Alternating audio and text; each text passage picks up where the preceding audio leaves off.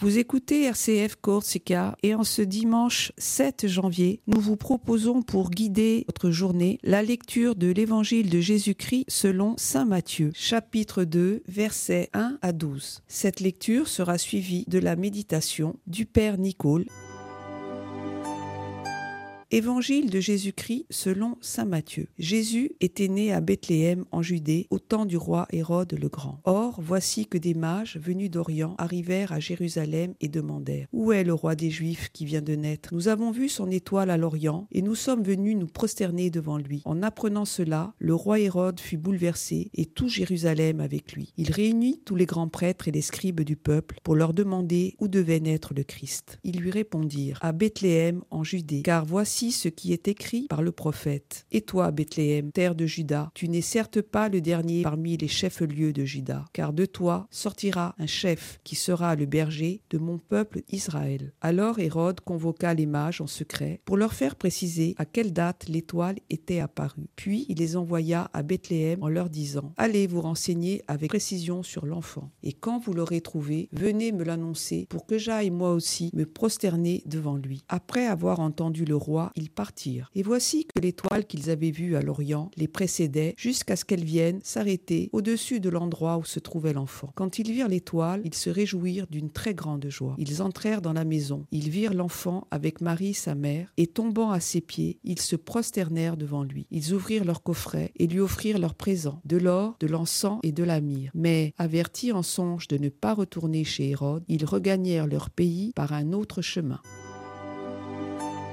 Chers amis, la crèche de Bethléem est toujours là. Rien n'a changé. Et pourtant, nous ne ressentons pas la même joie aujourd'hui qu'à Noël. Alors qu'aujourd'hui, ces grandes fêtes et jours solennels, on ne retrouve pas cette atmosphère douillette et chaleureuse de la messe de la nuit. Pourquoi? La crèche est toujours dans le même étable. Avec Jésus, Marie, Joseph, le bœuf et l'âne, rien n'a changé. C'est sûr que tout n'est rien changé. Aujourd'hui, nous vivons une fête aux dimensions de Noël. C'est encore Noël aujourd'hui. Mais elle est d'un autre ordre, c'est vrai. Tant Noël touche à l'affectif et à la chaleur humaine, l'épiphanie se rapporte à la raison et à la foi du cœur. Le scénario, pour exotique qu'il soit, ne peut pas régater en attendrissement avec la naissance d'un enfant dans les conditions que l'on sait, mais il doit nous interroger de par sa force évocatrice sur la venue de Dieu en ce monde. Certes, Jésus, on est sûr qu'il a existé. C'était un bébé comme les autres, né comme les autres, tandis que ces mages dont la tradition en a fait des rois et dont on ne sait ni quelle culture ni quel pays ils appartiennent, et fondamentalement nous sont là pour nous questionner. En effet, trouver un bébé dans une mangeoire euh, en forme de berceau improvisé, on peut croire euh, et l'accepter. Mais que des inconnus se déplacent de l'Orient jusqu'à Bethléem en suivant une étoile qui apparaît, disparaît, réapparaît, ça, cela relèverait presque de la fiction et nous questionne. On le voit, ces deux fêtes de Noël et de l'Épiphanie sont d'une certaine manière colorées différemment. Et pourtant, elles sont si proches l'une de l'autre. La grande différence réside dans la manière de découvrir et de rencontrer Jésus. À Noël, il nous est donné, on le découvre. C'est comme si nous assistions à sa naissance. À l'épiphanie, il nous attend, en le rencontre. C'est pourquoi il nous provoque à sa recherche, nous appelant à nous rassembler pour goûter au mystère de la manifestation d'un Dieu venu dans la nuit du monde pour sauver tous les hommes, provoquer à se mettre en chemin les yeux levés pour voir l'étoile. La marche laborieuse des mages à la lumière de l'étoile évoque la marche de la foi à la recherche du Christ. Et lorsqu'on le trouve, il se manifeste à nous. C'est une épiphanie. Maintenant que Jésus est né, on ne va plus pour se rassembler à la ville lumière de Jérusalem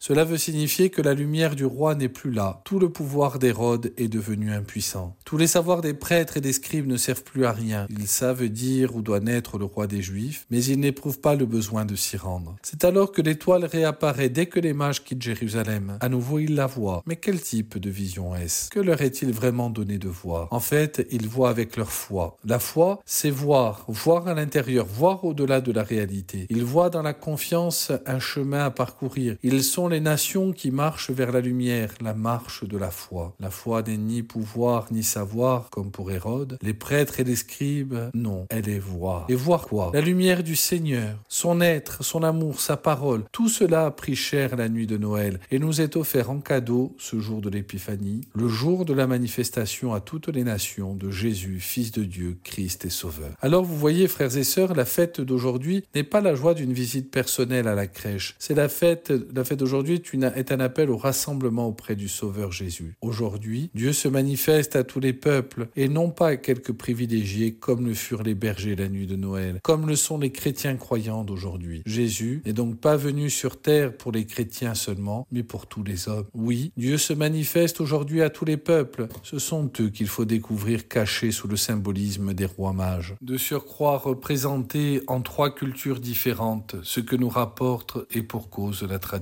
Maintenant, à ce stade de notre réflexion, il convient de lire l'extrait de la lettre aux Éphésiens de Saint Paul. La scène des mages resterait purement exotique et sympathique si Paul n'en donnait pas le sens profond. Un grand projet de Dieu se dévoile, concernant tous les hommes sans distinction d'origine. Paul répond à Isaïe, le visionnaire, dont la prophétie brosse un magnifique tableau où l'on voit les peuples se rassembler autour de la lumière de la Nouvelle Jérusalem. C'est tout le mystère de la Nouvelle Alliance qui verra se rassembler dans la Nouvelle Jérusalem tous les peuples de la terre pour proclamer les louanges de Dieu. Saint Paul nous y exhorte, frères et sœurs. Par l'esprit qu'il a reçu, il sait que les païens qui ne connaissent pas encore le Christ sont associés à la vie nouvelle dans le Christ. Ce mystère du Christ, comme il dit, c'est les païens qui sont associés au même héritage, au même corps, au partage de la même promesse. On est bien d'accord pour tout cela, mais comment est-ce possible pour qui ne connaît pas le Christ? Saint Paul précise alors en fin de phrase au partage de la même promesse dans le Christ Jésus par l'annonce de l'Évangile. Oui, mais l'Écriture dit gentiment le contraire puisque seuls les fils d'Abraham et de Moïse ont reçu les promesses divines. Or, dans le Christ maintenant, martèle Saint Paul, le salut de Dieu s'offre à tous. Voilà le mystère que Paul a connu par révélation et pour lequel il a voué sa vie en annonçant l'Évangile. Chers amis, vous avez certainement aimé l'ambiance chaleureuse de la nuit de Noël, n'est-ce pas? Il faut maintenant suivre votre raison pour entamer le combat de la foi dans l'annonce de l'Évangile auprès de tous ceux qui ne connaissent pas encore le Christ. Douce fut votre joie à la crèche de Noël, forte elle deviendra lorsque vous